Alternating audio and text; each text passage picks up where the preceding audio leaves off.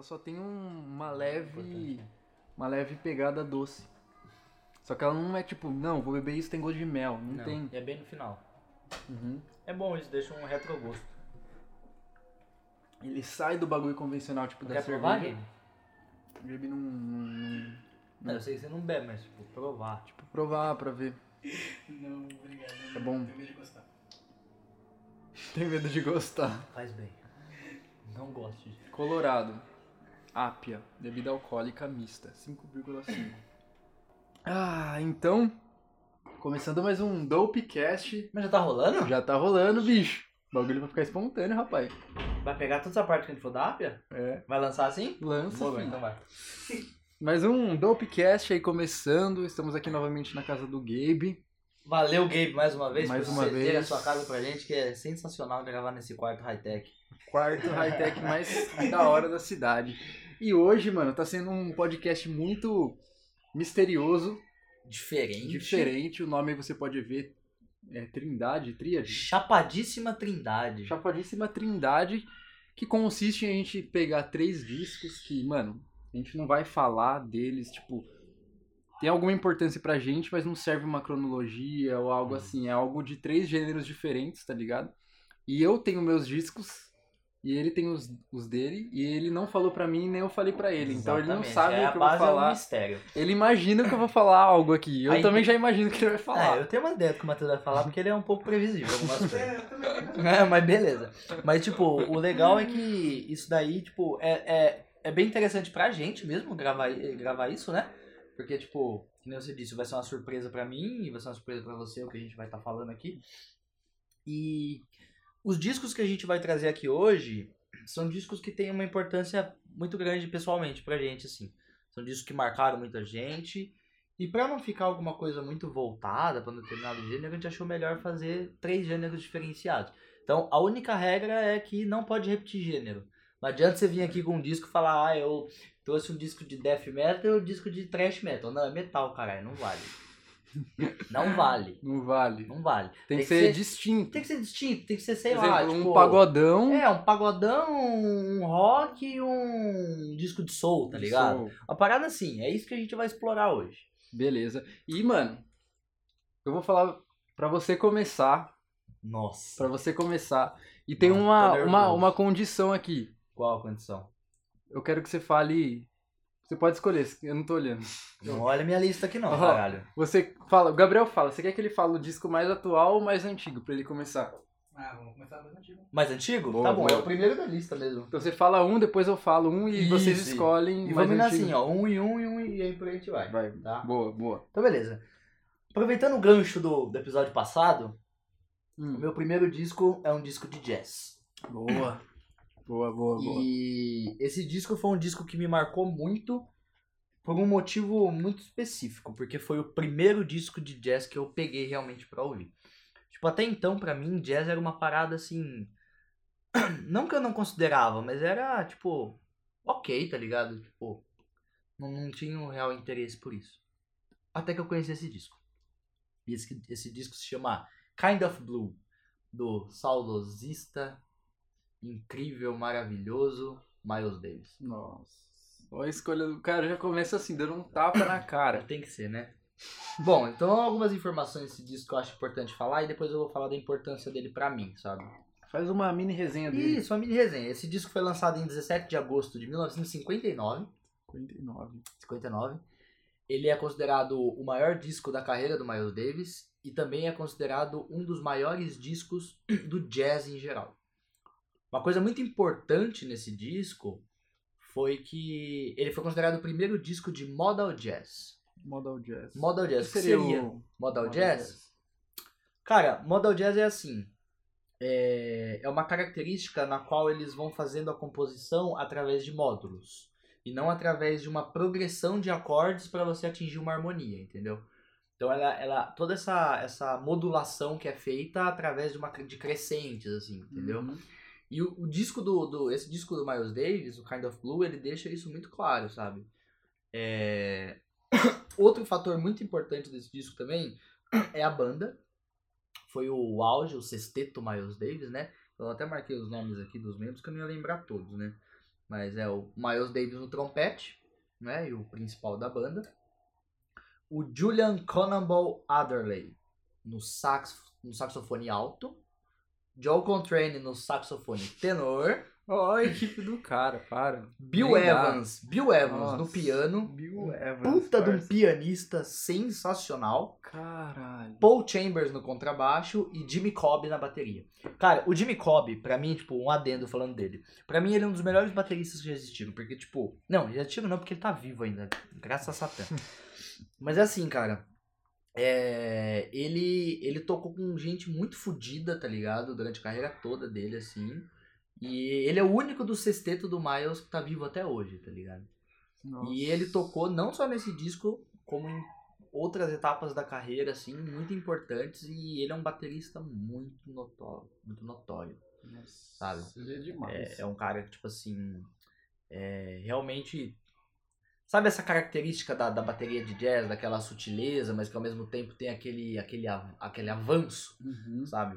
Ele foi um dos caras que proporcionou essa sensação. E o, o, o Model Jazz contribuiu para que isso acontecesse, sabe? Bom, agora falando desse disco pessoalmente, pra mim. E qual a importância desse disco? Bom, primeiramente, como eu falei, a importância desse disco é porque ele foi Peraí, o antes disso, primeiro uma disco... breja. Oh, é verdade, deixa eu tomar um, go- um gole da minha Colorado Apia. Com- Hoje tô tomando uma cerveja diferenciada, né? A gente abandonou as. Pilsen da vida. A gente- é, mas a gente, antes a gente tomou uma Cacildes. Nossa, eu adoro cerveja. Muito cerveja, uma cerveja muito boa. E a Colorado, que ela ainda assim pode se dizer que ela é artesanal. É, E É. ela, tipo, a Ambev comprou, então já tem lata também, agora. tá E ficando mais, mais Tem, distribuível. tem né? todo um mercado e é uma cerveja boa, querendo ou não. E o preço dela é um, é um pouquinho elevado, mas, mano, beber... Nossa, mano, o cara que deu, deu o nome dessa cerveja, deu o nome não. Deu a ideia da cerveja pra utilizar o mel e tal, ele deu o nome do seu pai, Zé Luiz, mano. Nossa. Aí É ver meu pai, ó. olha a foto, é meu pai. Ó, vou ler, vou ler, vou ler. Vê. A Apia é diferente da cerveja de trigo, é feita com puro mel do interior de São Paulo. Lá, um dos microprodutores, o Zé Luiz, cuida com carinho das abelhas da Ai. natureza. Seu compromisso diário produz um mel com sabor único e é um dos responsáveis por deixar a Apia ainda mais especial. Nossa. E uma coisa legal, agora um ponto válido pra Colorado, que eu acho ela muito inclusiva, que ela tem o rótulo em braille. Nossa, é verdade, Ela tem verdade. o rótulo em braille, isso Rótulo é muito massa. É muito massa. Eu vou tomar mais Sim, um gole depois pode eu beber. disso. Lembrando que não é um episódio patrocinado. Não é patrocinado. Não, não é. Infelizmente. Infelizmente. Quem sabe um dia Colorado Um patrocina dia, a um gente. dia. E não é patrocinado. Mas a cerveja é boa, a gente vai. É, cada dia, cada episódio uma cerveja diferente, um tema diferente, uma conversa diferente. Isso. E uma coisa muito da hora, uma vez eu fui pra casa da minha namorada, que é a Fernanda. Chegando lá tinha uma cerveja que ela comprou pra mim, mano. Nossa, presentaço, Fiquei felizaço, parça. presentaço. Mas voltando, Voltando ao Kind of Blue, qual a importância desse disco, assim, pra sua vida? pra minha vida, cara, vamos lá. É, como eu disse, foi o primeiro disco realmente que eu peguei de jazz pra ouvir.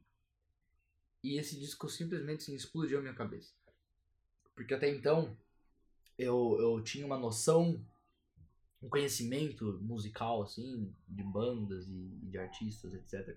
Que não era tão vasto, assim. E o jazz proporcionou que eu ampliasse sabe? E, assim, esse disco, cara, sinceramente, é um disco que você tem que sentar, você tem que parar o que você estiver fazendo. Não é um disco pra você pôr pra você lavar uma porra de uma louça. É pra você sentar no sofá ou você deitar na sua cama e colocar esse disco pra você ouvir Só, faz... só ouvir ele, se não você, mexer no celular, se nada. você, Não, joga o celular na privada. Se você quer fumar um cigarro, fumar um baseado, tomar um uísque, alguma coisa assim, fique à vontade, porque pode agregar muito ao efeito do som. É, pode ajudar bastante. E, e assim, eu queria falar um pouco sobre as faixas desse disco, que é um disco que tem cinco faixas. É, lembrando que é totalmente instrumental. Uhum.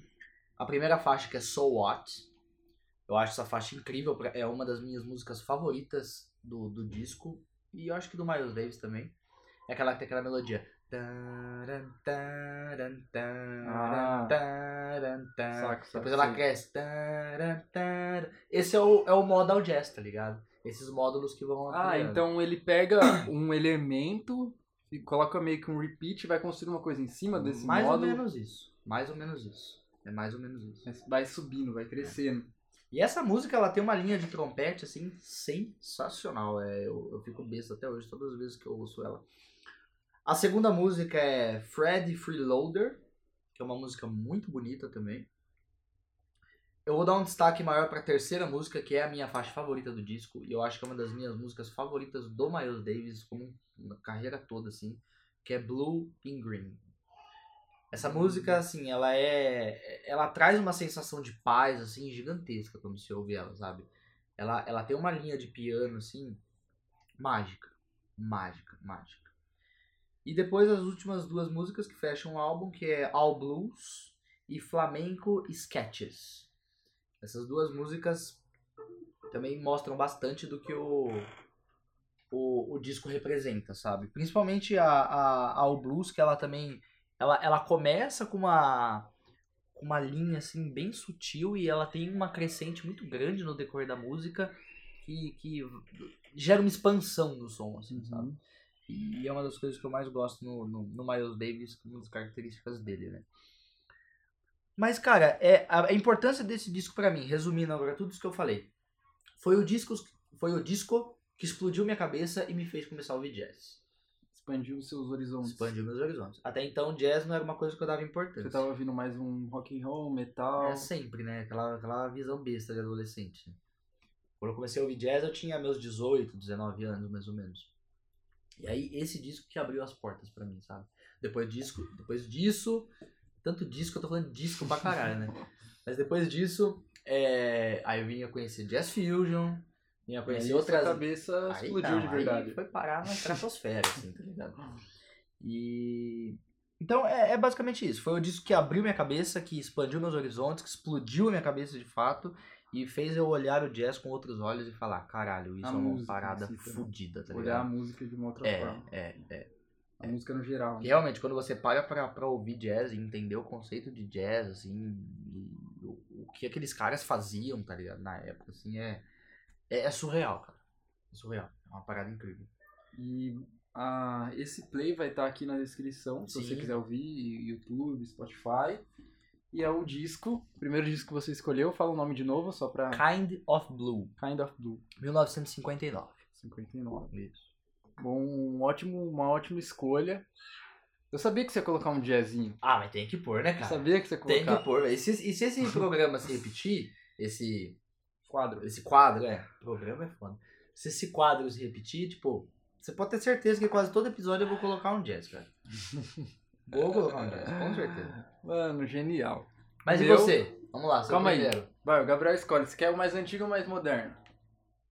É, inverte agora. Vamos fazer um mais novo então. Mais novo? Mais novo. Ixi. E aí? O que, que vai ser? O meu disco mais novo que eu escolhi é de uma banda nacional de Goiânia Nossa. que lançou esse último disco, se eu não me engano, foi 2018, 2017. Mas foi o último disco deles. Que chama Bogarins. Sabia que ia falar de Bogarins. Bogarins. Porque é uma. Mano, o disco, vamos falar do disco em si, ele chama Lá Vem a Morte. Lá vem a morte. Bogarins, ele começou, criou um EPzinho gravado no quarto, tá ligado? Que tem uma pegada meio que você falou de mu- mutantes. Caralho, o primeiro álbum do Bugarins Primeiro é álbum, Mutantes primeiro demais, álbum, é Que é. As Plantas que Curam. Então tinham uma que Curam. pegada assim, ó, psicodélico. Sim. Que eu costumo falar que o Bogarins ele é uma nova tropicália. Então eles, eles são considerados isso porque eles. A tropicália é o quê? Misturar coisas, fazer uma doideira brasileira, juntar tudo e montar um complexo, né? Igual Eu acho que o Bugarins proporciona isso mesmo. Sim, ele é uma tropicália moderna. No primeiro disco ele tinha mais um pouco da tropicália puxado pro Mutantes, puxado para essas paradas. Eles pegaram esse disco, beleza, lançaram e uma gravadora gringa chamou eles. Eles gravaram um disco chamado Manual, se não me engano é de Portugal, a, A gravadora. gravadora? Chama Manual o disco deles, que chama é manual, mas tem um nome muito além que eu até esqueci, mano. Beleza, lançaram esse álbum, foi muito bom, mano, muito aceito pela crítica, tocaram em todos os festivais maiores da gringa. O pessoal lá fora paga pau demais pra Bogarins. Foi indicado pro Grammy Latino de melhor composição cantada em português, melhor disco cantado em português. Mano, eu falei, mano, Bogarins já atingiu o ápice, velho. Quantos discos eles têm? Três. Três discos, né? Disco mesmo é três. É. Álbum full, É. assim. Eu falei, mano, já atingiu o ápice, porque eles lançaram um manual que conta com músicas incríveis, tá ligado? Cuerdo, que é um referência a uma música do Milton Nascimento, Clube de Esquina, que é tem uma mesmo um riff similar assim. Uhum. E aí, mano, eu falei, mano, já atingiu o ápice, não tem como, o Dinho, aquele vocal desgraçado perfeito, não tem como. Você viu eles de graça em São Paulo, No né? Miss. No, no Miss, né? Eles Mano, tocaram, né? perfeito, perfeito. Bogarins, mano, é uma das bandas assim, nacionais. E quando eu ouvi, até eu, Eu queria muito ver eles, que eu nunca vi um Mano, você tem deles. parar e ouvir esse disco. Que Então, esse último eu não ouvi. esse disco, ele esse demora um pouco tempo pra você digerir, porque eu falei, mano, impossível eles superarem o manual. Porque o manual já é um ápice, assim, ó, mental gigantesco. Aí eles lançaram esse disco, a capa, não sei o que é até hoje. É um bagulho preto e branco, que parece um zoom de alguma molécula. Meio indecifrável. né? Mano, muito indecifrável. Ou é um zoom de uma planta, e o nome é Lá Vem a Morte. Uhum. E, mano, beleza, eu ouvi, eu falei, mano, digerir isso, começa a música, começa o disco em si, falando de um produtor que produz, um, um cara que produziu eles, falando assim, ó, isso é uma parada, ele fala isso no começo do disco, isso é uma parada pra sempre. Que acontece aqui não volta, tá ligado? O produtor Sim. falando deles, é uma coisa que eu levo comigo. E isso ele faz uma analogia à morte, tipo, é uma coisa que você leva com você e que você fazer isso não volta como Sim. se fosse a morte. Aí começa o disco. Então o disco inteiro ele trabalha, tipo, o eu lírico trabalha com a morte, sabe? Então ele é conceitual. Então tem Lá Vem a Morte parte 1, 2 e 3. Sim. Começo, meio e fim. Começa a morte. Lá vem a morte cheio de dor. Ele vai falando isso. E se ela é forte, eu também sou. Tipo, uma luta com a morte. Vai chegando, vai tendo colagens, tá ligado? Acho que quem produziu, acho que eles fizeram uma produção em Nova York, se eu não me engano, desse disco. Então teve muita colagem de músicas, que é a Tropicalia, né? Mistura, Sim. mistura. Tropical é, é colar. É colar. É colagem total. colar. Mano, colaram muitos elementos de músicas, de passagens, de sample de bateria e fica na sua cabeça assim, você não entende. Depois eles colocam uma letra é, totalmente sentimental e pra você digerir de primeira vez É difícil, é né? difícil. Primeira vez que eu ouvi, eu falei, mano, o que o Bulgarinho tá Mas o, fazendo? o manual eu já achei difícil de Então, digerir a manual- primeira.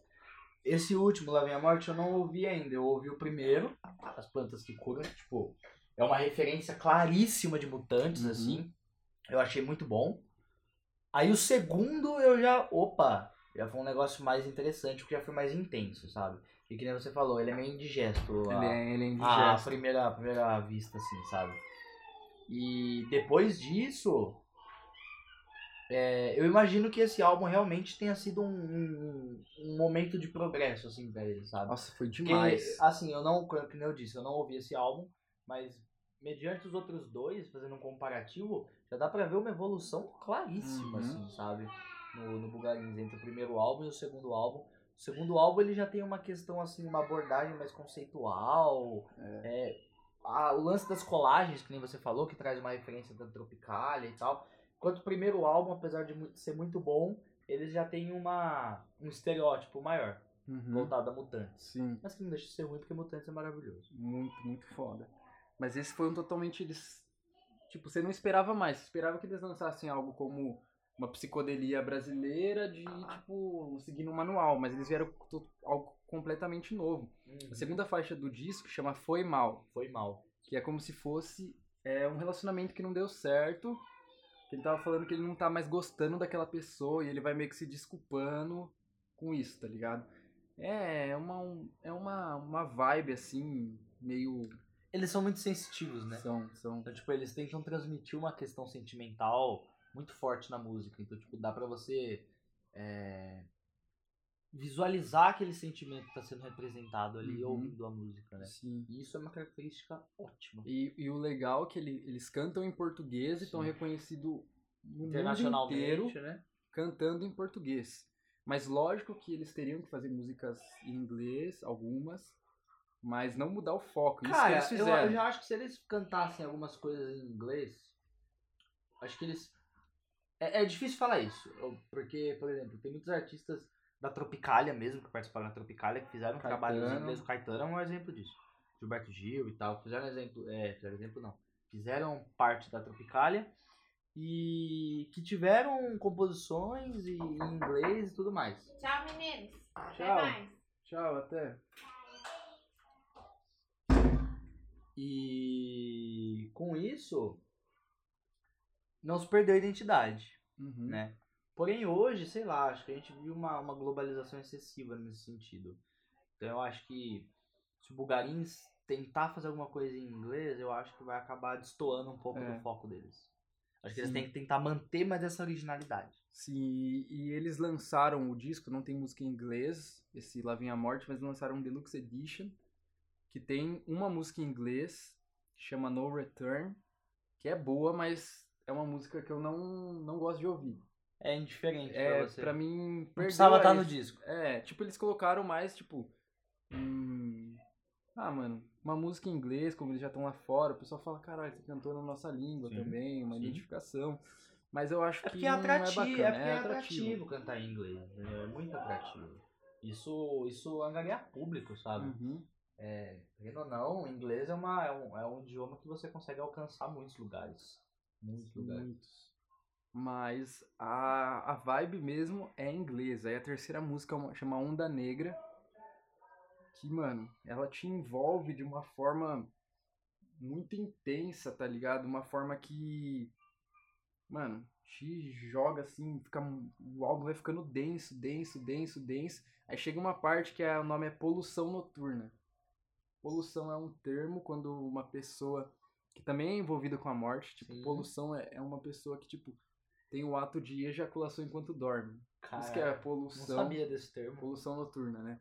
Mas aí eles se envolveram com algo que não é ele que quer, é algo prazeroso, então ele meio que entorna com o eu lírico se perguntando isso e voltado à morte em si. Depois chega lá vem a morte parte 2. Então a morte, você sente que ela tá vindo. A morte tá vindo. Então é umas colagens mais além ainda, beleza? Fica muito foda, muito foda. Depois, pum, chega uma música que chama Corredor Polonês, Que é clássico dele. que é, que é clássico. Eu conheço essa música que eu ouvi ela por causa daquela sua playlist. É, fez. é porque essa, essa música foi a primeira vez que eu fiquei com a Fernanda. Ah, Ele então tava tocando essa têm, vocês música. Tem uma história com ela, Tem, então. tem, mano. É a nossa, tipo, a nossa música do Bogarins, que é o Da Corredor hora, Polonês. Da hora. E beleza, aí depois, mano, tem é, elogia a instituição do cinismo. Lá vem a morte, parte 3. Castigo. Beleza, aí tem a Deluxe Edition, que tem uma música que chama é LVCO, Luco 4. Não sei como faz. Essa música, mano, a gente teve uma- várias tripes de ácido, e a Fernanda, e essa música é a maior, sim. E eu fiquei numa pira que eles estavam tocando a música ao contrário. Por exemplo, em vez de tocar, por exemplo, é Do, Ré, Mi, Fá. Fá. Fá, mi, Dó. dó. Fá, mi, ré, dó. É, tipo ao contrário, e depois eles inverteram. É a minha brisa que eu tive. Tipo, eles tocavam a música toda ao contrário. Em vez de falar oi, ele fala iô, e depois in- Nossa, é inverte. tipo tocar o vinil ao contrário. É, né? eu- né, mas eu acho que não é isso, foi minha brisa mesmo. Mas só pode ser uma analogia de sua brisa, às vezes que É. essa história de girar o vinil ao contrário. Mano, Nunca, você nunca vai saber isso. Isso aí vai estar vai tá na sua cabeça só agora. É genial, você pode fazer Mano, é, É, genial, exatamente. porque ele canta música e, e em vez de. ele inverte. E tem uma hora que parece que é tipo uns metal se batendo. E esse disco é um clássico. Se ele pudesse dar uma nota, eu daria 10. Porque Bugarins expandiu os horizontes da música brasileira. E é um orgulho nacional de Goiânia, porque Goiânia tem as melhores bandas do Brasil e do mundo. isso, cara. E é essa Fico feliz que o seu primeiro disco tenha sido de uma banda brasileira e de uma banda nova. nova, banda isso nova. é muito bom. Banda é nova. muito bom. E você quer falar algum disco, Gabriel? Não precisa fazer uma resenha, mas fala um que, você- que vem na sua cabeça. só Só mencionar fala o nome, fala um disco muito importante pra você. qualquer, qualquer gênero, não tem essa. Bad, Michael Jackson. Caralho. Caralho. Produzido por. Foi o. Calma.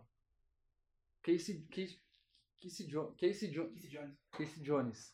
Mano, o maior produtor Eu não da sabia música. que gente tinha produzido Bad. Mano, ele é o maior produtor da música. E ele produziu. E o que, que o Bad foi pra você? Eu lembro quando nós ouvia Bad, tipo, em casa tinha um DVDzinho. Mas todo mundo teve uma fase Michael É, Jackson, cara. tinha um DVDzinho, o Gabriel colava em casa, Não né? Ficava curtindo. a fase do Michael Jackson ainda não acabou.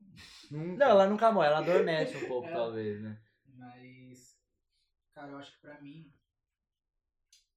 o thriller foi uma revolução uh, sem igual. Mas o Bad tem, pra mim, tem mais músicas que me, que me Cativam. chamam a atenção.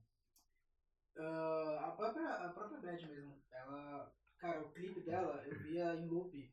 porque Nossa, você colava em casa pra nós ver aquele clipe, tipo. Maravilhoso aquele clipe. E, e queria tentar dançar aquela música, nunca dava. A E parte do. Que você tava com. Que o cara tá com. Patins. Patins, tô fazendo vai- E um fica fazendo com um walk com patins. Aí o Gabriel Eu- Mano, como é caralho. que é possível? Eu faço isso nem. Não, então. Não faz nem sem patinho, Faz né? nem sem Com patinho. patinho. E. Mas é muito, tipo, é muito foda. Cara, não. Não tem como escolher uma música favorita, mas se for escolher, acho que é Bad. Bad. Ah, Porque dá pra ver que o Michael Jackson nunca teve contato com, com um gangster.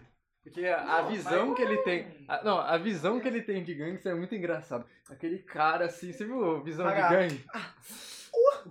Fazendo as caras de É, gangster. entendeu? É. Mano, mas é muito emblemático esse. Bad e It também. Beat O clipe de It você vê que o Michael não entende nada. Ele- É. Acho que Big é uma das minhas músicas favoritas do Michael Jackson. É, é que também é com um tema assim, né? É, é um tema, a galera briga de faca e. É, de faquinha. Exatamente. E ele, ele, ele quer, ele quer separar. Não, né? mas eu sei uma música que o Gabriel gosta pra caralho, que é uma das suas favoritas, ele já vai saber Smooth Criminal. Nossa, eu amo essa Ai, música. Nossa, Nossa, Eu amo essa música. Até ontem eu acreditava que ele realmente fazia aquele pássaro desse. Aquele Se assim. inclinava. É, né? Foi, foi, Mas- foi feita a teoria da conspiração, né? É, a análise. é o prego no- O prego no É. sapato, que não sei o quê. Mano, vai Tudo saber. bem, velho. Pode ser prego ou não ser prego. Foi foda do Foi mesmo foda. jeito, cara. Ainda, E- Ainda é nisso. foda, tá ligado? e esse, esse bagulho ele fez com os BPM do coração dele, a composição. Caralho, isso eu não sabia. Tum. Eu ficava, eu não sabia inglês, nem eu e o Gabriel, a gente ficava Não, assim. Mano, o que, que ele tá falando da N? Da M, ligado? da entendia pô, uma M. Tinha uma- Tinha uma M que tava É. a Da. Aconteceu alguma coisa não. Aí ele entrava no quarto. Ele walking. Ele walking. Ele walking. Ele falou, o que aconteceu com a ele, mano? Toma no cu. E quando, e quando eu comecei a, a cantar, eu cantava muito Michael. E na minha, na minha escola de música eles começaram a pedir pra eu cantar Michael em apresentações, em shows. Hum, E aquele que eu fui, você cantou, né? no primeiro, é, no primeiro foi Billie Jean, Hum. mas nos, nos, tem um que você não foi, que eu fiz Man in the Mirror, que é Esse álbum Hum, também. nossa, é muito linda essa música, mano. achei- Mano, Bad. Que ano que é Bad? 87, Bad. 88? Ou tô falando merda? É nos eu anos acho que é 80. um- eu acho que acha é que não? 87. 87, eu acertei de primeiro. Ó, 87. Foi muito emblemático. Nossa, mano, só discos ótimos Tem aqui. que às vezes recomendar, mas. É, não, todo mundo. Mas, mano, é legal porque teve bastante importância pra você e vai estar na descrição. E sabe o que é legal? O legal é que esse assunto que a gente tá abordando aqui hoje é, é um tema que a gente sempre vai conseguir fazer.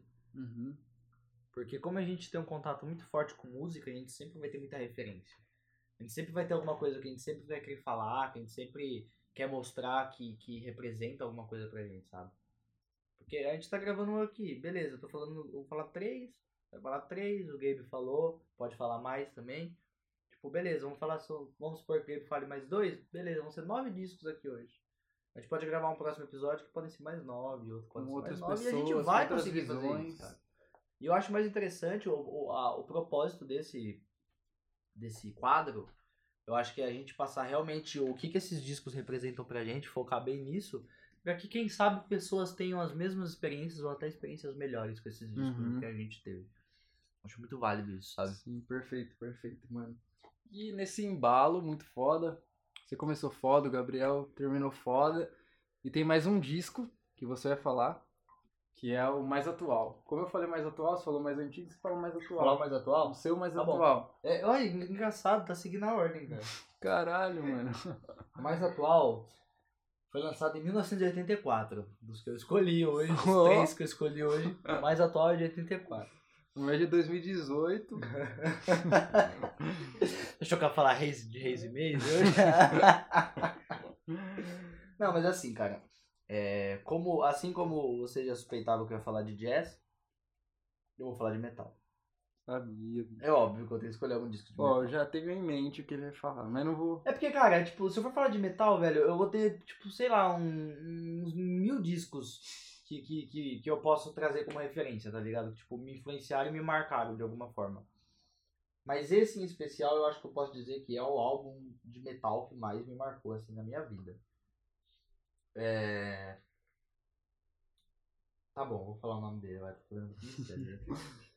Esse álbum se chama Don't Break the Oath. Nossa, eu sabia que ia ser King Diamond ou Merciful Fate, parça.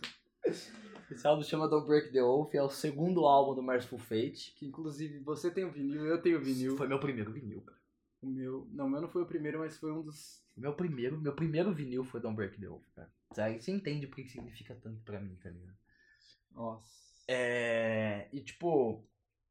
Eu sempre ouvi rock metal em geral, né? E aí, quando eu, eu tava morando em Dracena, é, eu conheci um, o Antônio, um amigo meu lá. E na época ele tava tirando uns sons na guitarra e tal, eu frequentava bastante a casa dele. E aí uma vez ele me mostrou um som do King Diamond que ele tava tirando na guitarra. Qual som que é? Abigail. Ele tava fazendo o riff de Abigail. Que não é, não é, é do King Diamond É, carreira, da carreira solo, solo, do álbum, Abigail. álbum Abigail. Abi- Álbum Abigail de 87. E na época eu lembro que eu nem dei muita atenção, tá ligado, por aquilo. Eu não conhecia até então, ele mostrou pra mim só na guitarra, mas eu nem dei muita atenção pra aquilo, não me interessou tanto. E aí, uns meses depois, estava eu lá na, no apartamento que eu morava, e aí eu tava, tava tocando um álbum no YouTube, eu não lembro exatamente qual banda que era que eu tava ouvindo esse dia. E aí eu só lembro que naquelas sugestões ao lado no YouTube mostrou o Don't Break the Oath. E eu vi aquela capa eu achei sensacional. Capona pegando fogo com um diabão. Mano, é, dedo, velho, é, é um demônio apontando o dedo pra você assim no meio das chamas, tá ligado? E tipo, e não amarelona. é uma capa tosca. Não é tosco. É linda aquilo, é uma obra de arte aquela muito capa, bem tá feito, ligado? muito bem feito. É um mano. desenho do caralho, assim, sabe? É uma pintura aquilo. É muito bonito. E, tipo, eu fiquei impressionado com a capa. Eu falei, nossa, Merciful Fate, cara. Vou ouvir. Aí coloquei pra ouvir. E, mano, foi, tipo, paixão à primeira ouvida, assim, tá ligado? Depois disso, Merciful Fate virou uma das bandas que hoje é worship pra mim. Só tem duas bandas que, eu, que é worship pra mim, assim. Já sei. Que é Black Sabbath e Merciful Fate. As únicas duas bandas que, que assim, eu não, eu não suporto que alguém do meu lado fale mal dessas duas bandas. Pô, eu não aceito que fale mal dessas bandas, tá ligado? E o Don't Break the Oath me marcou pra caralho. Depois eu vim a conhecer os outros álbuns do, do Merciful Fate. O primeiro, que é o Melissa, que é sensacional também. Eu amo esse disco. E, mas o Don't Break the Oath teve esse impacto inicial, sabe? É, e, cara, Merciful Fate, é difícil definir Merciful Fate, cara. Porque tem muita gente que não gosta. Muita gente. Porque quem a gente tá falando do Bugarins, não sei, é meio indigesto É, indigesto. esse álbum. O vocal do, do Mas King, é o vocal. o vocal do King Diamond não é uma coisa digestiva. É uma coisa que a galera, a primeiro impacto, se não tiver um preparo, não gosta, tá ligado? Verdade. Porque, mano, ele faz uns falsete agudo pra caralho, tá ligado? Tipo, é, é, é, assim, o alcance vocal daquele cara é um bagulho incrível. E, tipo, isso incomoda as pessoas. Eu já acho incrível e me atrai isso, sabe? Sempre me atraiu. Desde que eu comecei a ouvir. E, bom, eu queria falar um pouco sobre o disco mesmo em si. A formação da banda, que é o King Diamond nos vocais. E o Hank Sherman e o Michael Dinner nas guitarras. São duas guitarras, né? Tem aquele lance de guitarras gêmeas, de, muito Uhum. influente no heavy metal, né? E deixo claro que pra mim, Hank Sherman e Michael Dinner são os dois os dois melhores guitarristas em conjunto, assim, é a melhor dupla de guitarristas que existe, Pra mim, sem sombra de dúvida. As bases que, que são feitas assim entre os solos, os intervalos entre os solos, assim, é tipo, é muito genial, cara. Eu acho que o, o, o Merciful Fate ele ele ele conseguiu trazer uma característica pro heavy metal que tipo por exemplo, o Judas Priest começou a construir uma coisa pro, pro heavy metal. Ele construiu um princípio, uma base pro heavy metal. O Uhum. lance de usar as duas guitarras, o lance de vestimento e tudo mais. Só que o Merciful Fate, tipo, ele ampliou isso, tá ligado? Ele já começou com aquilo. Já, tipo, Já chegou tava- com, uma, com uma dupla de guitarras já detonando, tá ligado? Tipo, com passagens, assim, totalmente diferenciadas e, e complexas, tá ligado? E solos de guitarra, assim, que, mano, é, é, tipo, pra um moleque que tinha 18 anos e já ouvia metal, conhecer Merciful Fate foi uma parada que tipo, mudou minha vida, sabe? Porque hoje Merciful Fate é uma das bandas que eu posso ouvir todos os dias. Eu posso ouvir todos os dias, que eu não vou enjoar disso. Inclusive, eu ouço muitas vezes durante a semana Merciful Fate, assim. Porque é, é, é uma banda que me, me, me causa uma sensação muito boa, sabe? E sem contar que a definição de Merciful Fate pra mim é tipo assim. É Satã na música, tá ligado? é Satã com classe na música. É isso, velho.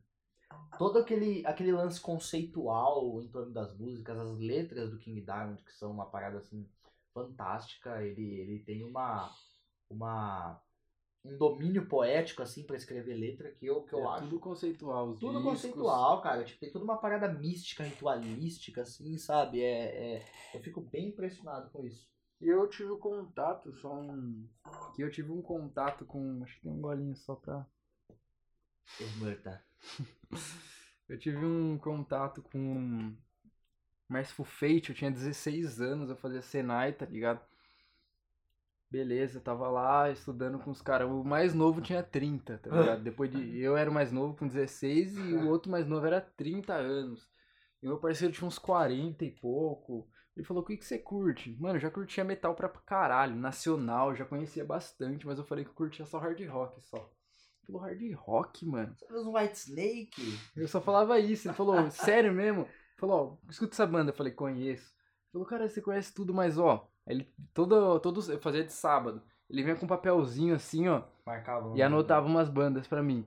Falou, ó, isso daqui, ó, você vai ver o cara que começou esse bagulho de mudar vocal, que é o King Diamond, mas tem um disco dele, do Merciful Fate, chamado Don't Blake the Ota. Ota! Ota! Mandou. Falei, cara, deixa eu ouvir isso aqui. Beleza, ouvi, mano.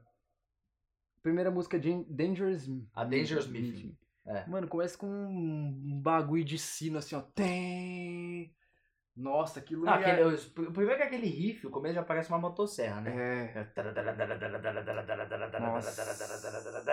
Tipo, é. Mano, aquele bagulho de sino. Pã, já me deu um. Já me arrepiou, velho. Falei assim, meu Deus, mano, que bagulho aterrorizante, velho. É pesado. É pesado. Eu acho que isso é uma das coisas que eu mais gosto. Porque, É tipo, pesado. eles. Por exemplo, a gente gosta muito de Doom. E a gente gosta de Doom por ser lento e por ser pesado, por ter uma atmosfera pesada. Mas Merciful Fate é rápido. E tem uma atmosfera muito pesada, tá Uhum. ligado? É uma parada densa, assim, e rápida ao mesmo tempo. Os vocais puxados É, e, tipo, cima. e variação de vocal, ao mesmo tempo que ele tá numa tonalidade dentro do padrão, assim, tipo, aí de repente ele aumenta o duas oitavas, tá ligado? Assim, e, Ele e faz um falsete desgraçado. Tem, assim, mano, ele tem tipo. milhares de. É, isso é uma das características mais surpreendentes pra mim. E você mencionou a primeira música, eu queria falar todas as músicas do disco, velho. Eu não vou conseguir escolher uma música que eu prefiro desse disco, sinceramente.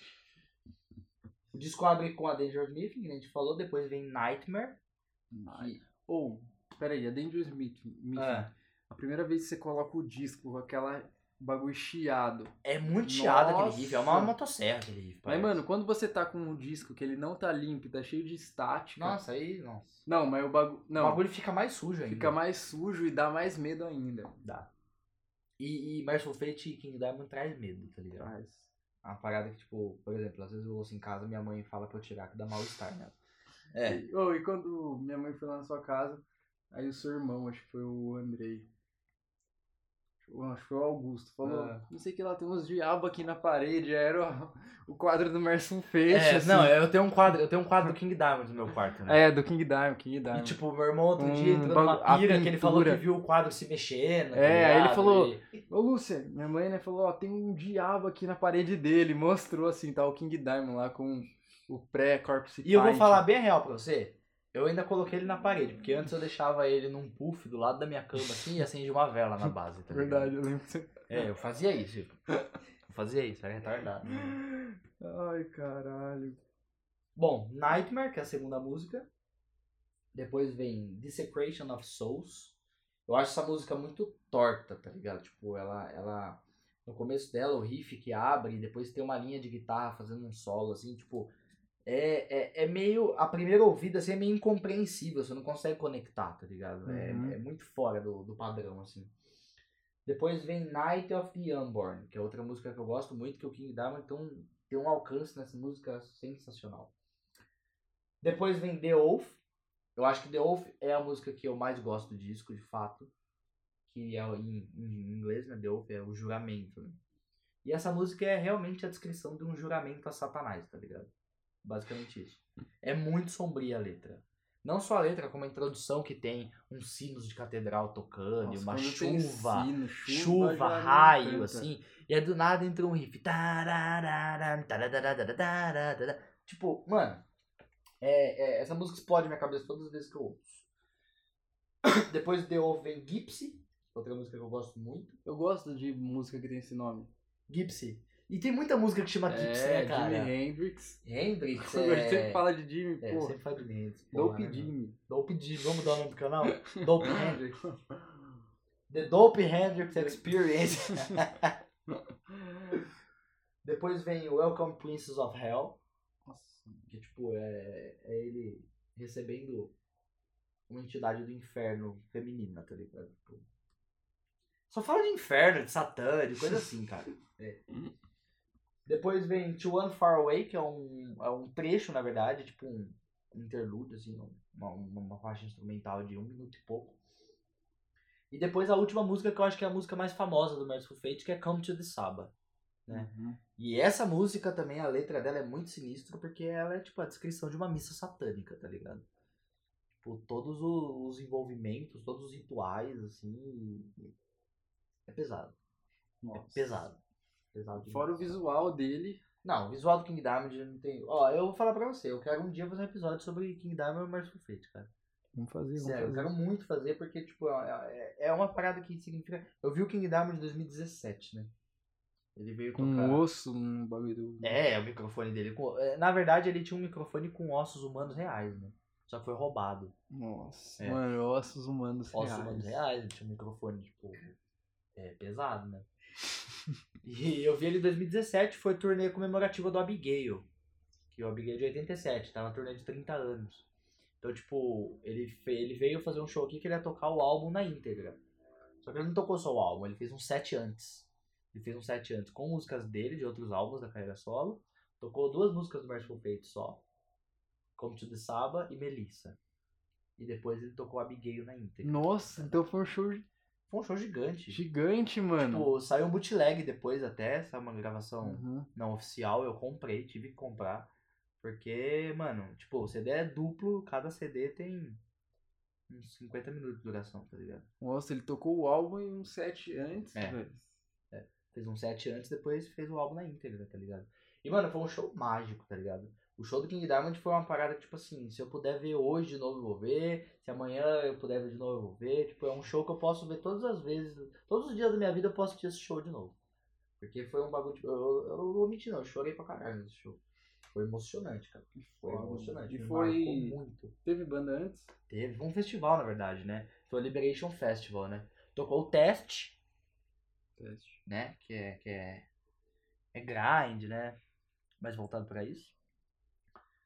Depois tocou Heaven Shall Burn, a banda da Alemanha, eu achei meio bosta, não gostei muito não. Depois teve o Carcass. Nossa. Carcass foi fudido, inclusive foi um dos melhores shows que eu já vi na minha vida, tá ligado? É É. Tipo, eu, eu até então, antes de eu ver o Carcass, eu conhecia basicamente o básico de death metal, assim.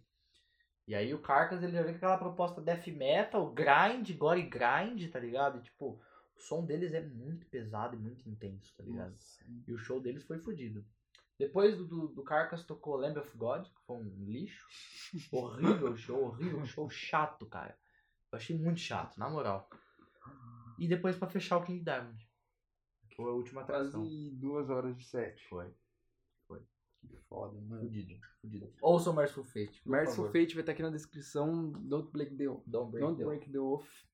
Nunca quebra o juramento. Não, não quebra o Não juramento. quebre. Não quebra o juramento.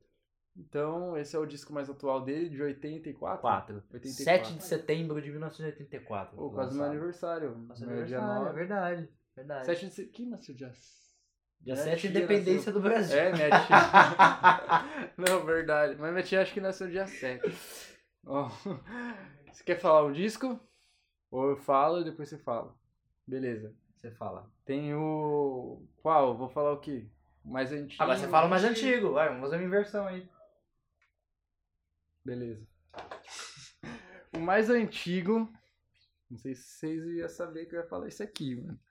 Não sei se acho que vocês nem imaginavam. É um álbum de 75. Hã? 75. Tá, já excluiu uma possibilidade. Ah, 75. Nacional. Outro nacional? Nacional, fio. Brasil. Tá, mano. porra, da hora, Matheus. Nacional. O, o nome do cara é o nome desse disco, Di Mello. O cara- É isso mesmo, Di é Mello. sério mesmo? Eu não sabia que esse disco tinha importância pra você. Nossa, mano. Sério, eu desconhecia Eu isso. até vou abrir aqui minhas anotações. Di Mello, mano. Di Mello é um cara que. Ontem eu tava com, camiseta, com uma. Com uma música na mente. O Cassiano começou a cantar Do nada, ensaio. o nosso baterista Cassiano começou a cantar a música que eu tava na cabeça, velho. Tinha acabado de escutar. Começou a cantar. Beleza, é que o de Mello, mano, até fiz uma anotação aqui sobre ele. É que é um. Um bagulho que tem muita importância, assim, porque o de Mello ele não teve um sucesso merecido na época que ele lançou esse disco. Uhum. Esse disco tem as fotinhas dele lá, preto com laranja. Isso acontece com muitos músicos brasileiros que É. lançaram discos, principalmente nos anos 60 e anos 70, né? Uhum. Muitos discos ficaram perdidos. Aí depois foram reencontrados e tiveram uma devida valorização, Sim, né, sim. cara? E, e ele, ele tava, tipo, ele é. Eu anotei aqui, ele é de Recife, né? A capital Uhum. onde é o Maracatu, É, os bagulho né? doido, o swing maluco. E ele. Ele tava lá num local e ele conheceu o Jorge Ben. O Jorge Ben falou, porra, igual o Jorge Ben tem aquele sotaque dele, Porra, falou assim. Mano, você tá. Você é bom, hein, mano? Falou, falou assim, ó, dá um salve nesse empresário aqui. Nossa, mas tu é bom, hein? Dá um salve nesse empresário aqui que, mano, gostei de ver você tocar essa viola, esse violão aí. O cara deu um salve no, no cara que era empresário dele e fechou, lançou um disco tal, que puxava um pouco pro essa pegada aí samba rock, assim, pá. Uhum. Mas aí esse disco ele também não teve tanto. Não foi tão famoso, mas em 75 ele lançou esse de Mello, que foi na época, também não teve tanto sucesso, tá ligado? Mas nos anos 90 ali, começou a vender os discos dele na, na Europa a mais de 700 euros esse disco. Caralho. Esse disco que nos anos 70 não, ninguém dava nada. Tipo, teve sua importância, lógico, porque foi um cara que ele era muito atemporal. Então esse disco ele é muito além. Então pra época podia ser que a pessoa não captou. É tipo aquele disco do Pedro Santos. Sim, que o. Que o João recordou João pra tinha gente. falado. Acho que é de 69 esse do Pedro Santos. Tipo, é uma parada que tipo, na época ninguém conheceu, ninguém deu valor. Tipo, hoje é um dos discos mais atemporais, assim, revolucionário pra Uhum. época e que vale uma nota um vinil daqui. Só depois que o pessoal digere aquilo realmente, tá Exatamente. ligado? E o de Mello aconteceu isso. Então, na época, ninguém conseguiu aquela música. Hilario, raiou o dia. Mano, aquele swing, tá ligado? É um bagulho swing, um soul, um. É um MPB, mas é bem diferente de Gil Caetano, que tinha uma linha Mas de não vocal. é uma MPB tradicional. Não, assim. ele misturava com samba rock, soul, Sim. parte mais poética, até um pouco do começo de um hip hop, o jeito que ele canta, assim, as, as métricas dele. E esse disco começou a vender, tipo, a 700 euros nos anos 90, tá ligado? Então, mano, subiu lá em cima. E ele foi, foi convidado a, pra cantar na Ásia, fiz uma anotação aqui, Caralho, e Ásia. colocou numa premiação entre os- as 10 melhores vozes do planeta, o de Mello. Não Entre sabia 10 de nada disso. E era uma, o começo da jornada dele foi a partir dos anos 90 que ele conseguiu Que ter um olho mais pro, pro, pro exterior, assim. Então, mano, esse disco ele começa bem com swing mesmo. Depois tem umas músicas mais que são poesias um pouco mórbidas e urbanas, que ele fala de sentimento, uma coisa mais triste, assim, tipo um bagulho triste. Tem uns que ele fala mais ou menos de São Paulo, ele vai lamentando. Parece que é aquela realidade urbana. É, né? a realidade urbana, ele vai lamentando e o disco inteiro ele tem uma pegada que saía desse MPB tradicional e tinha mais malemolência, tinha Apesar mais dele swing. sair da- dessa, dessa MPB tradicional, é interessante esse, esse comentário que você fez a respeito desse, desse retrato que ele faz de São Paulo, desse lance urbano e tal. Porque nos anos 70 você pega muitos discos no Brasil, muitos artistas, principalmente artistas do Nordeste. E é muito comum você ver eles retratando essa realidade do nordestino, principalmente aqui Uhum. em São Paulo, né? E mostrar o quanto a cidade de São Paulo é fria, o quanto a cidade de São Paulo é caótica, o quanto ela é, é vazia em outros sentidos e tal. É, é, é até uma análise, assim, é, cultural de uma época. na qual as pessoas não, não enxergam. Não, acho que não era. Não, as pessoas não enxergavam, porque as pessoas ainda não enxergam isso, talvez. pra ser bem sincero. Mas é bem interessante essa analogia. Sim, ele tinha essa pegada, era um, uma coisa dançante nas músicas, ao mesmo tempo que é uma coisa bad, lamentando, Sim. falando isso. E ele também teve uma época que surgiu, na época já tinha surgido uma fake news dele, falando que ele tinha morrido num acidente de moto. Nossa, Então foi dado como morto, tá ligado? E teve um ano, agora eu não lembro, um cara chamou ele, ele tava vivaço, né? Chamou ele pra gravar um documentário que é de Melo Imorrível. Imorrível. Imorrível. Sensacional. Que ele imorrível. conta que os caras mataram ele na época, assim, ele tá morto. E até hoje ele tem show, tem disco lançado com rappers, tá ligado? E hoje em dia o que ele faz? Ele vende. Ele vende quadros de artistas e faz show. Então ele não tem uma, uma renda lá em cima. Então pra Ele complementar não a tem um renda, status como um tem. artista também, né, cara? um artista. Não, tipo, ele. Ele não tá na mídia, mas, mano, o pessoal cultua ele, mas ele não. Mas, Matheus, os caras cultuam ele mais lá fora, é, cara. aqui não tem tanta... Esse aqui é um exemplo muito parecido, porque ele é o Belchior, cara. É. Belchior, a galera só foi lembrar dele quando ele morreu. Uhum. Até então ele ficou esquecido, ele ficou esquecido mais de 20 anos, tá ligado? E, tipo, o cara tem obras fantásticas, sabe? Tipo, eu sou muito fã de Belchior, sou até suspeito falar. Mas, tipo, o de Mello acho que ele entra na mesma categoria, sabe? E quando ele morrer, talvez a galera dê mais valor pra isso. Uhum. Acho que vai ser mais ou menos Ele é um isso. artista fudido, que é um dos melhores do Brasil, então, entre as 10 vozes, maiores vozes do, Do mundo. mundo. De Massa isso. Esse é meu disco de Massa. 75. Quer Ótimo falar um disquinho, disco, Gabriel, ou passa a vez? Ah, cara. Tem muitos pra falar, mas. Fala um, é que o que vem na telha. Na É que, telha. é que o, o Gabe tá despreparado, né? A gente se É, preparou, gente se pegou ele de preparou. surpresa aqui, né? Eu, o cara ele nem sabia o que ia acontecer. Ele não sabia o que no acontecia aqui hoje, só recebeu a gente na casa dele. É, cara, eu vou falar. Eu acho que Head on the Door do The Cure. Nossa, que, que escolha, cara. 86, 7. 5 ou 6? 85 ou 86? Confirma no Spotify. Pô, Spotify, patrocina a gente. É de. 85. 85. O cara tá bom, ó. bom. Eu sou bom com data, velho. Eu sou O é bom com data, cara. mano. Ah, e eu comecei a ouvir The Cure faz pouco tempo, na verdade, faz uns dois anos. Que foi quando eu comecei a escutar rock mais anos 80, britânico, foi legal. Que entrei nessa parada. Que a galera. Que foi, eles basicamente começaram esse. Eu não sei dizer, mas acho que eles começaram o alternativo lá nos 80. Eles, o Smiths, eles não faziam aquele som que todo mundo fazia Sim, também é, eu concordo com isso. misturavam muita coisa, eram umas músicas uma loucura, umas você não entende, outras são legais. Mas se você começa a ouvir muito, tudo fica legal. E desse disco, a primeira, In Between Days, é, pra mim é a melhor música, talvez deles e desse álbum. E quando eu ouvi ela a primeira vez, eu falei, meu, eu já ouvi isso em algum lugar. Eu lembrei que eu tinha ouvido na MTV há muito tempo. Aham. atrás. Quando passava não, não clipe, mas passava. Essa música era abertura de algum programa do MTV. E eu falei, meu, eu conheço essa abertura. Aí eu comecei a ouvir, cara, não, não parei mais. Pra mim, on the Door, The Cure. Cara, eu, eu acho o melhor álbum do The Cure. É o que eu mais gosto do The Cure. eu, eu acho que é, é um dos poucos álbuns do Cure que eu consigo ouvir todos assim, sem pular. É porque uma eu, loucura, mas. eu entendo o que você vai falar. The Cure tem umas paradas, tipo assim, é, é muito bom, mas tem umas coisas que você fica meio. É muito Nossa. experimental, muito. Tipo, você fica meio.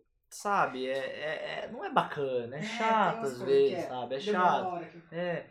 Mas essa, cara. É, e eu tava. Eu pirei no cinema quando eu tava assistindo o It. Uhum. E a cena do banheiro, que eles estão limpando o banheiro, toca Six Different desse álbum. Eu fiquei, mano, isso é The Cure. O problema é que quando lançou o filme, eu não tinha ouvido esse álbum inteiro. Então eu não sabia que ia ter essa música. Mas começou a tocar, eu falei, mano, isso tem uma cara de The Cure. Aí eu ouvi a voz do Robert Smith, Com certeza é The Cure. Eu cheguei em casa, a primeira coisa que fui procurar qual música que era. O problema é que eu vi na estreia o filme, então não tinha informação de que música tinha usado na trilha sonora. Aí eu fui ouvindo de música em música do The Cure até achar que era. Até achar aquela música. Aí fiquei com o álbum Pergunta polêmica agora. The Cure ou The Smiths? The Cure. Rápido. Não foi, foi. Foi rápido a Foi resposta. Não, rápido. The Cure. Apesar de decepcionante.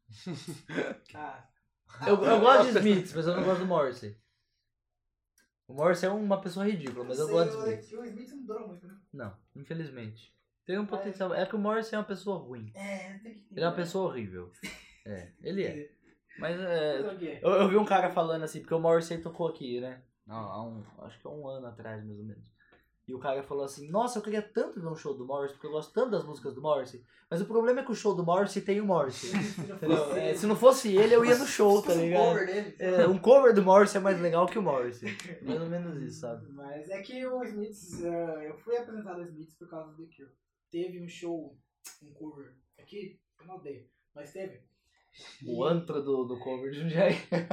Só o cover. E teve. E a, banda principal era o cover do The Cure, Sim, mas a abertura do, do, do cover do Smiths. sim. Falei, ah, vou ver os dois.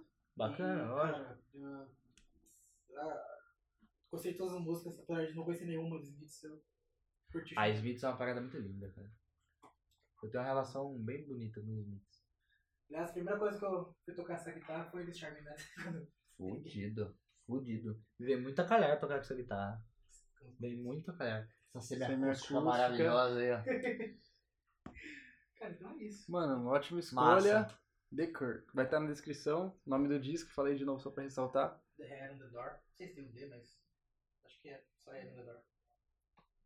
É, vai se estar tiver, se não tiver também é vai tá na É, descrição. The Head on the Door. The Head on the Door. Vai estar na descrição. Uma ótima escolha do Gabe. Agora voltou ao Arthur. Vai, O meu seu último, último já? disco? Nossa. Então vai. Meu último disco é um disco BR. Boa!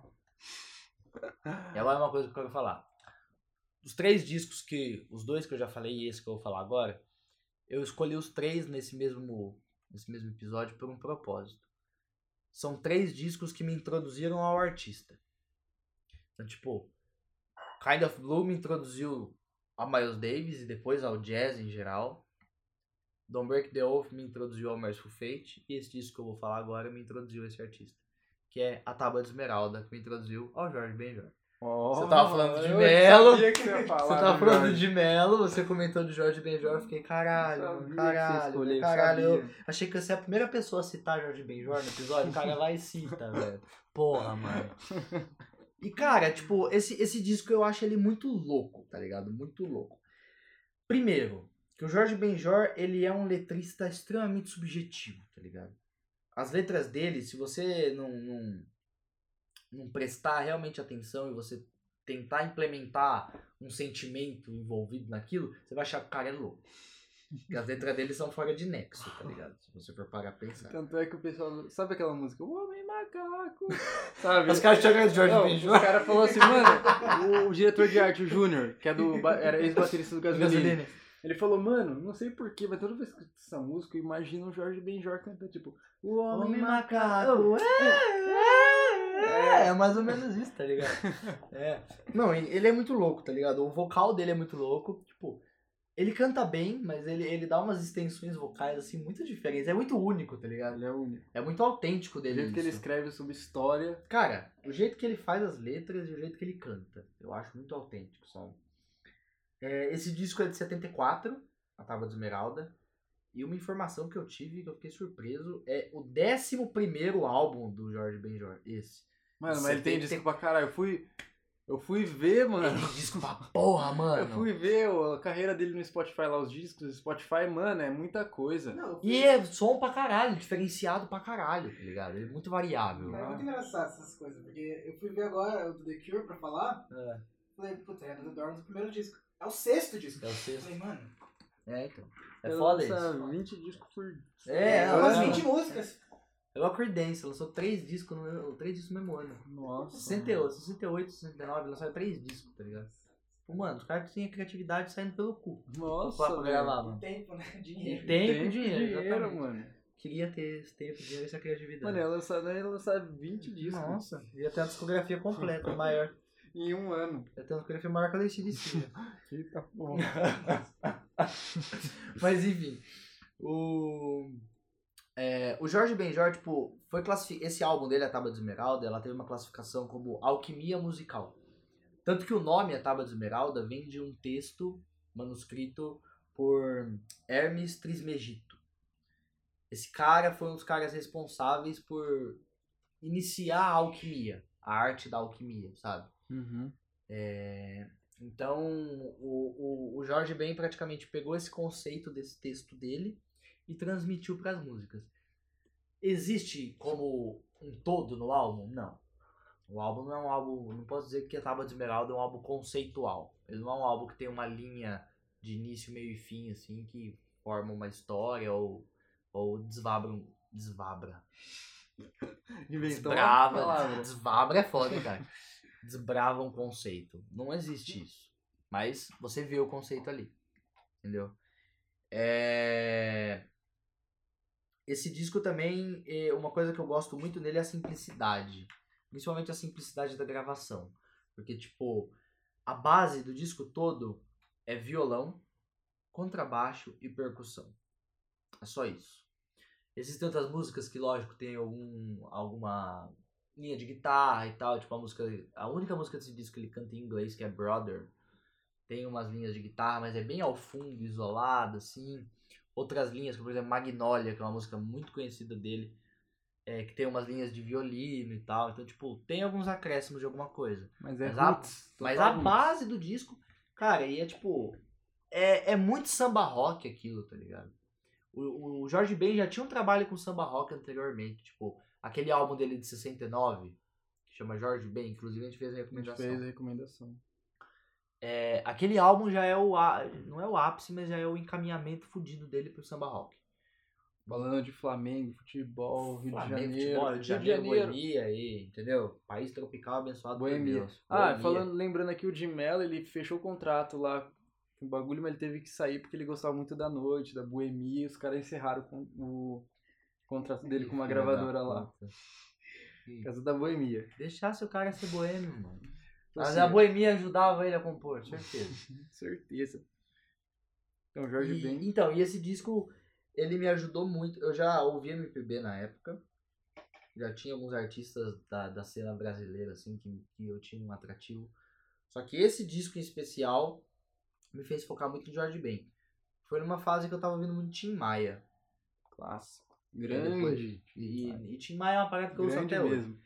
Inclusive, eu fiquei muito em dúvida se eu colocava um disco do Tim Maia ou um disco do, do Jorge Ben. Eu fiquei muito dividido quanto a isso. Mas eu prefiro pôr do Jorge Ben agora porque eu acho que o Tim Maia ele teve um impacto na minha vida como artista, no geral. Uhum. O Jorge Ben teve um impacto maior com esse disco. Não desconsiderando todos os outros dele, porque ele tem outros discos incríveis também que eu amo.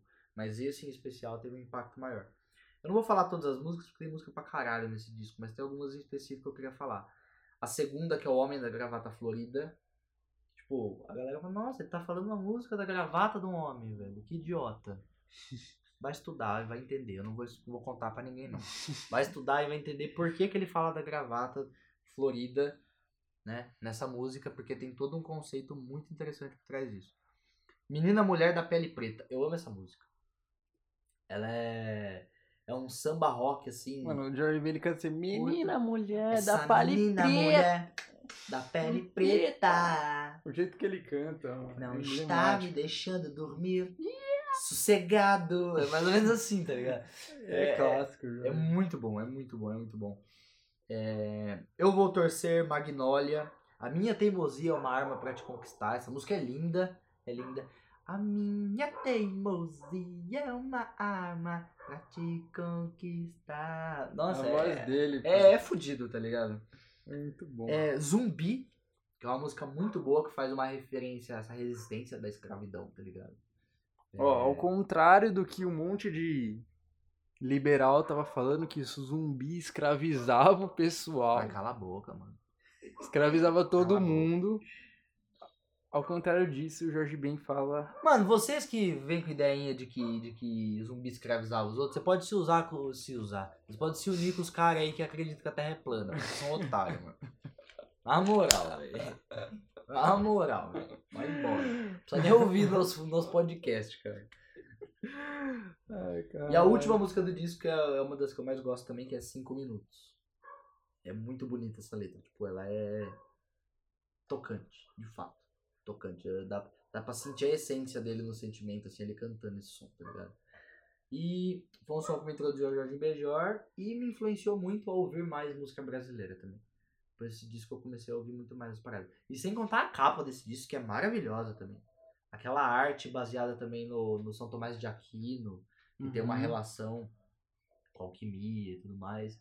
É, é lindo. Esse disco é lindo, é um disco que merece muito ser ouvido e, e apreciado. Com certeza. Vai estar aqui na descrição. Tábua de e assim Esmeralda. encerrei meus três discos. E agora Boa. você tem o seu terceiro disco. Terceiro e último. E vocês imaginam? O que você acha que eu vou falar? Nossa, vai falar de BR de novo? Não sei, o que você acha? Não sei, não- se você não sabe, como é que ele vai que é por. É por gênero, cara. Cara, Não sei. Isso foi muita coisa já. eu acho que ele vai falar de Funkadelic. Tinha que ele falar de Jim. Não sei. O que você vai falar?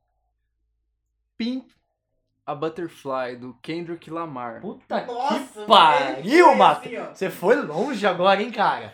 2015. Caralho, mano. Pin the Butterfly é um disco que, mano, foi muito foda pra mim, assim, que, tipo, a capa, ó a capa do bagulho. É um monte de negão na frente da Casa, em casa Branca, tá ligado? E tem um, um cara aqui, tipo, parece um diplomata com um X, assim, no olho, tipo, de morto, tá ligado? Aham. Tomando o poder, assim, todos os negros do bagulho. Foi assim, mano. Eu escutava o rap tradicional, Tupac, Notorious, NWA, que foi muita influência do Bruno, tá ligado? O primo nosso também.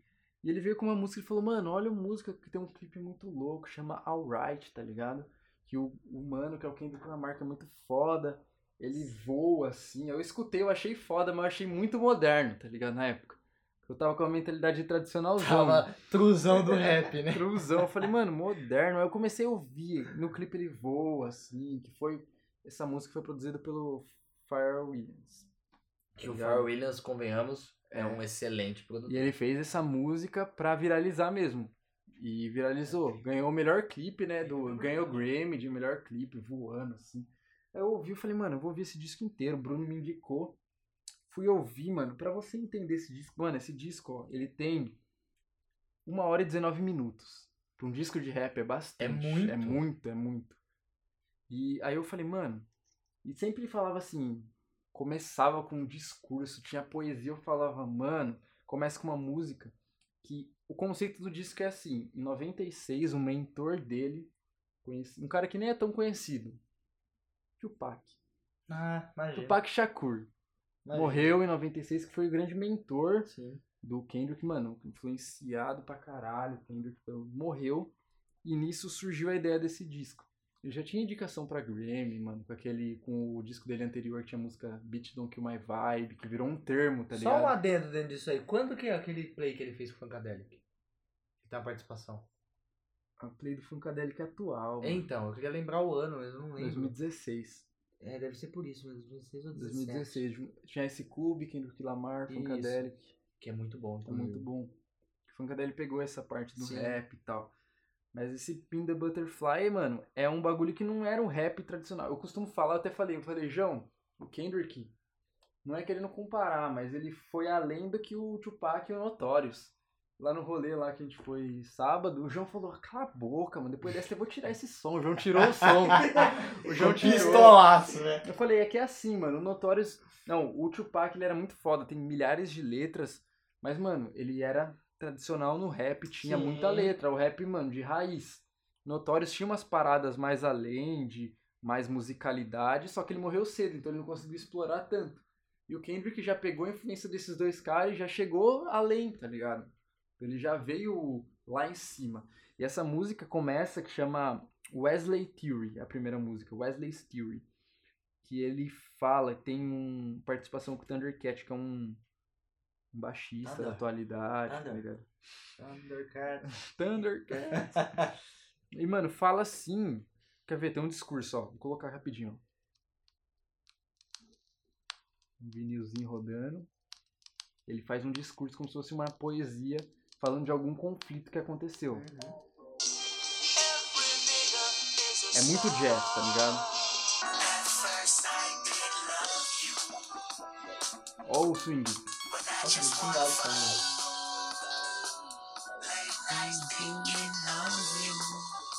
É um Então- groove, cara. Então, é, o disco ele não é boom bapzão. O disco ele é jazz, groove, tudo isso em um disco só. Então quando eu ouvi, eu falei, Uma- mano, o que que esse cara tá fazendo? Ele tá indo muito além do que só o rap. E sempre teclando naquilo de ser resistência, porque ele é de Compton, que é lá na parte da Califórnia, Que é que, surgiu, treta NWA, treta.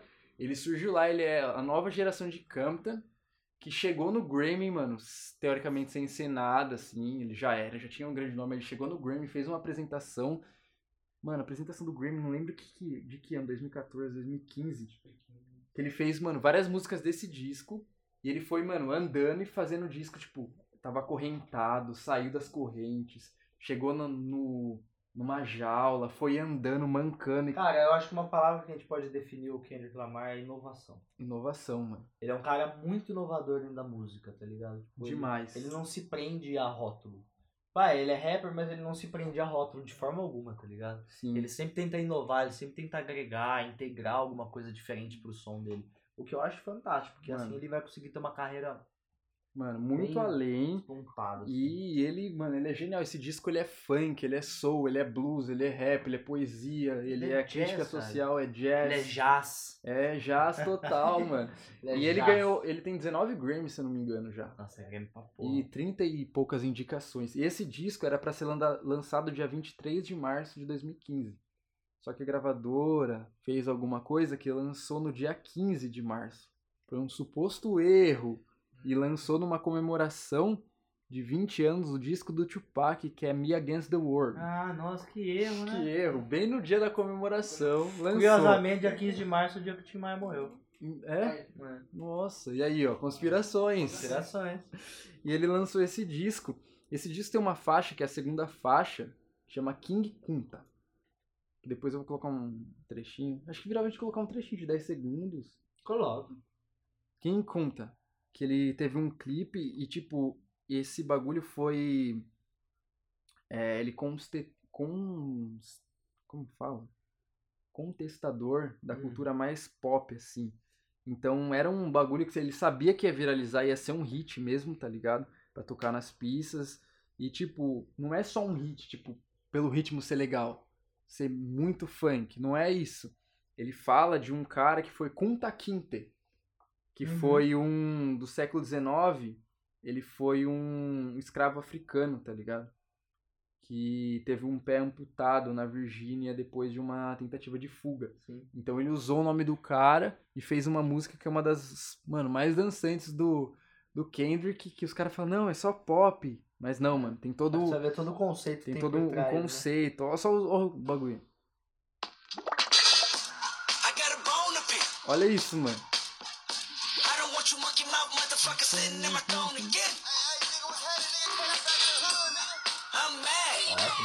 É swing total.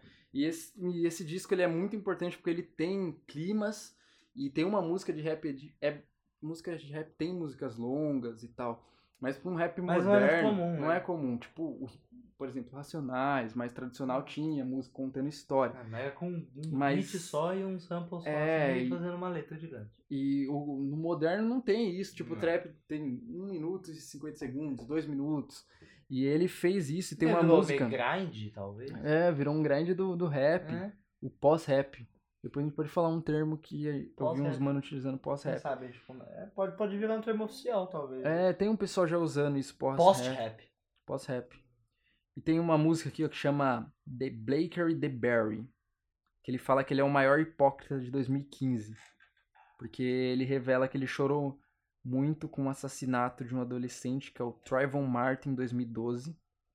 Que esse moleque teve crescido em meio a guerras entre gangues na periferia de Los Angeles. Ele fala que ele chorou muito que ele não pôde fazer nada Que é a com origem dele. que é a origem dele, que é um moleque que tava ali, que morreu, que teve, mano, várias notícias do moleque, não tinha condição e morreu no meio desse bagulho de gangue. Exato. E na- tem uma música que ele fala, ele fala N-I-G-U-S, significa, vai falando um bagulho assim, N-G, aí você fala que porra é essa? Eu fui pesquisar, que é N-E-G-U-S, que é, significa negos, que é uma origem da, da palavra niga, que é Uhum. tipo você falar, tipo... Niga é tipo crioulo, tá É, ligado? mas é tipo, quando um branco fala, já você não pode É deixar. ofensivo. É, mas quando, tipo, os manos falam, hey, nigga. É uma gíria entre É os uma caras. gíria entre os caras, tipo, e aí, mano, e aí, nego, Isso, suave. é bem isso mesmo. Aí ele falou N-I-G-U-S, que, se- que é o Negus, é uma, é uma analogia ao imperador negro, como se fo- significa tipo um imperador negro, rei, um ditador negro, tá ligado? E ele usa isso no meio do disco. Então ele vai construindo isso. E no final, ele faz. O eu lírico, né? O Kendrick Lamar, ele faz um poema que essa última música tem 12 minutos. Tá, porra. E a música tem vários climas, várias texturas. E chega uma hora que ele uma poesia, ele fala uma poesia dele e você escuta uma voz no fundo, que é uma voz do Tupac em alguma entrevista que ele deu para uma rádio, tá ligado? Uma rádio suíça, se eu não me engano. E o ele, ele dedica o poema a alguém que não é especificado, mas no fundo aparece o Tupac. O Tupac vai explicando e tal, e do nada para, corta o Tupac e deixa um clima misterioso. Você não sabe o que acontece, tá ligado? E acaba ali. Então a música é um disco misterioso que é longo, que você deve ouvir, tipo, você deve ouvir E isso. quem sabe pode ter uma continuidade. Pode. Faz E- sentido pensar isso. Sim, mano. E foi um disco, tipo, muito além. Até o disco novo dele, que foi muito diferente desse disco que eu, no começo, não entendia, que também é muito bom, que é o... Me ajuda aí, Gabriel. O último disco do Kendrick. Damn. O Damn que é muito bom, que é um outro conceito, mas esse daqui... E, ó, ele ganhou é, melhor performance de rap com All Right, melhor rap de cola- colaboração, que é o The Walls, que foi dele também, melhor música de rap, que foi All Right, melhor álbum de rap Caralho. no ano que foi The Pimp the Butterfly, e melhor música em vídeo, que foi Bad Blood. E aí que eu encerro com o grandioso Kendrick Lamar, Então vai dar o. Reforça aí pra gente o nome do disco. Pimp the Butterfly. Pin the Butterfly. É, tem, em vez de ser D, é a Butterfly. né? Kendrick the- Lamar. The que é. Butterfly. Que é um, um clássico, muito longo e Um clássico atual. clássico atual, contemporâneo, muito jazz contemporâneo, atemporal. Que, mano, o cara foi além, velho. Foi além. Massa. Tupim, a Butterfly. É, Tupim pra Butterfly. To pin a butterfly. Tupim. Que uma tradução literária fica. Cara, cada letra é foda. Por causa de pimp. Porque pimp é cafetão. Se o pimp é butterfly, é tipo, transformar uma É. borboleta num cafetão. Não- Mas ele Caralho, faz uma analogia A com. borboleta cafetã. Deve ser uma tipo, transformação faz da borboleta. de puta. talvez. Pimp é butterfly, é como se fosse um verbo. Como transformar uma borboleta num cafetão. Tipo, É. acho que borboleta deve ser uma analogia pra Pode ser pra outra, pessoa mais. pra outro sentido, é. É, mas sei lá. É aí que a gente encerra os discos. Três discos. O Gabriel falou dois, quer falar mais um ou tá tranquilinho? Quer fazer mais um pra fechar? Deixa eu fechar com o dono do podcast. Tá bom, então vamos fechar com o chefe então. Vamos fechar com o chefe então. Mano, o podcast acho que esse foi, esse foi o mais longo, ó. Um Mais minuto, longo? uma hora e 18. 18. Até agora, né? A gente vai falar mais um pouquinho pra encerrar, vai dar Pra mais. encerrar. Então esse foi o nosso episódio que foi bem misterioso, eu não sabia, ele não É, sabia, ninguém sabia. Trindade, foi bem surpreendente. Trindade. Bem surpreendente. Ele achou que eu ia colocar, ó. Ele achou que ia colocar Black. Eu achei que você ia colocar Black Sabbath, ele também achou que ia colocar. Funkadelic. Cara, eu vou deixar Black Sabbath mais pra frente. A gente só vai falar de Black Sabbath nesse, nesse podcast aqui quando a gente tiver famoso. Tem- tem que ter- é, velho, tem que fazer jus à banda, cara. É, vai ser o podcast de 3 horas. né? Três Exato, horas. vai. Vai, cara. E eu vou falar a real. O dia que a gente for gravar um podcast de Black Sabbath, vai ter muita gente que eu quero convidar pra conversar junto. E aí, É, tipo, vai, ser um bate-papo. vai ser uma roda, tipo, umas 15 pessoas falando de Black Sabbath, tá ligado? Vai ser muito. Igual um dia, nós subiu um monte, a montanha sagrada lá do Mursa, Ursa. pros caras dropar um ácido. E eles perderam o ácido, depois encontraram. Perderam o ácido da mata e encontraram o ácido. E a gente ouviu de lá de baixo até lá em cima, até na hora de voltar, a gente só ouviu Black Sabbath. Cara, eu acho Só que Black o Sabbath rolê rolê. inteiro, a gente passou o Black final de semana, no, a noite toda, a né? noite toda. A gente subiu de noite, passou a madrugada toda lá, depois desceu de manhã, né? A gente só viu Black Sabbath. Black Sabbath, o rolê inteiro. Foi o rolê Black Sabbath. Foi genial. Mas a gente não vai falar muito de Black Sabbath. A gente sempre fala de Black Sabbath, mas A gente vai falar especificamente, especificamente de Black Black Sabbath. E aí vocês vão ter que realmente sentar a bunda na- na- no sofá, botar o fone e, e ficar um bom tempo ouvindo. Um bom. um A gente vai estar grande- empolgado, cara. Eu te garanto que a gente vai estar empolgado. Demais, demais. Então é isso, se você curtiu. Ah, mano. Ah, e tem umas no... tem novidade. A gente vai lançar em breve, não tem uma data específica, a gente vai lançar no Spotify o podcast. Exatamente. A gente tá criando uma plataforma própria pra subir, tipo uma biblioteca, um site e tal, pra gente subir o nosso podcast, porque o O SoundCloud vacilou com a gente. é, ele né? tem, ele tem umas restrições de É. horas pra colocar.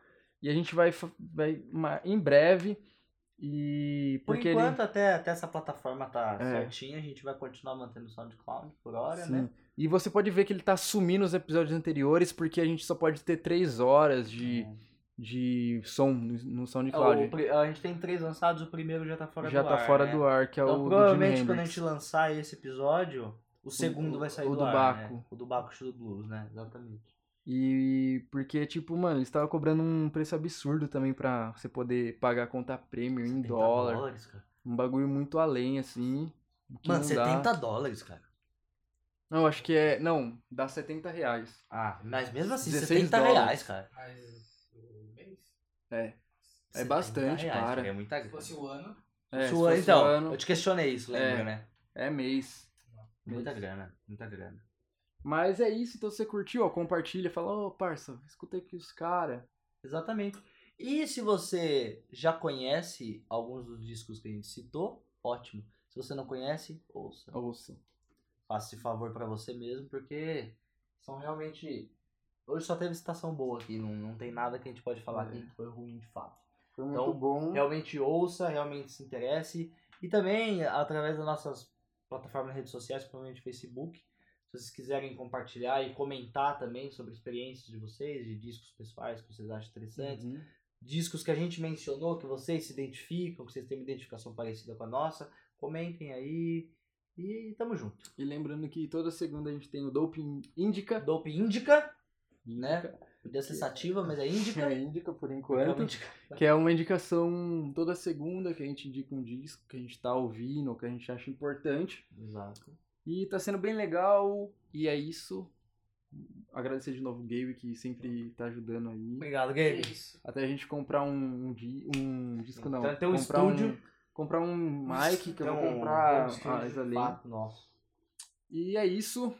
É nóis. Valeu, Falou. galera. Esse é o Dope. Dopecast. Dope. Como é que é o Jorge Benjor? Dopecast.